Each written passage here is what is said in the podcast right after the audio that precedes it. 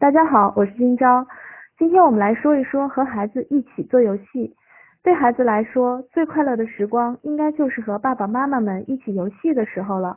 但是真说到要和孩子做游戏，爸爸妈妈们可能有时候又觉得有点压力，因为有时候我们并不知道要和孩子玩什么。其实孩子很简单，我们不用想的太复杂。今天我给大家推荐一个非常简单的手指操游戏，建议大家回家之后和孩子玩一玩，能听到孩子咯咯咯的笑声。那么是我们最幸福的时刻了。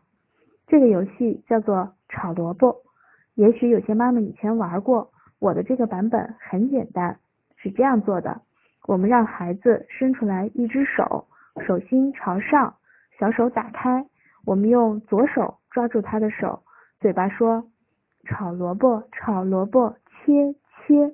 说到炒萝卜的时候，我们的右手在他的手心里。模拟炒菜，说到切切的时候，我们用手模拟刀，轻轻的在他的掌心切两下。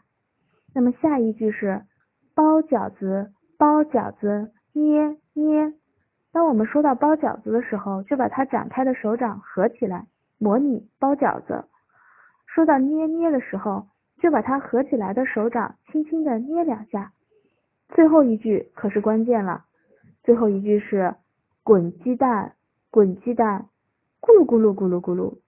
说到滚鸡蛋的时候，我们把右手攥成拳，在孩子的掌心轻轻的钻两下。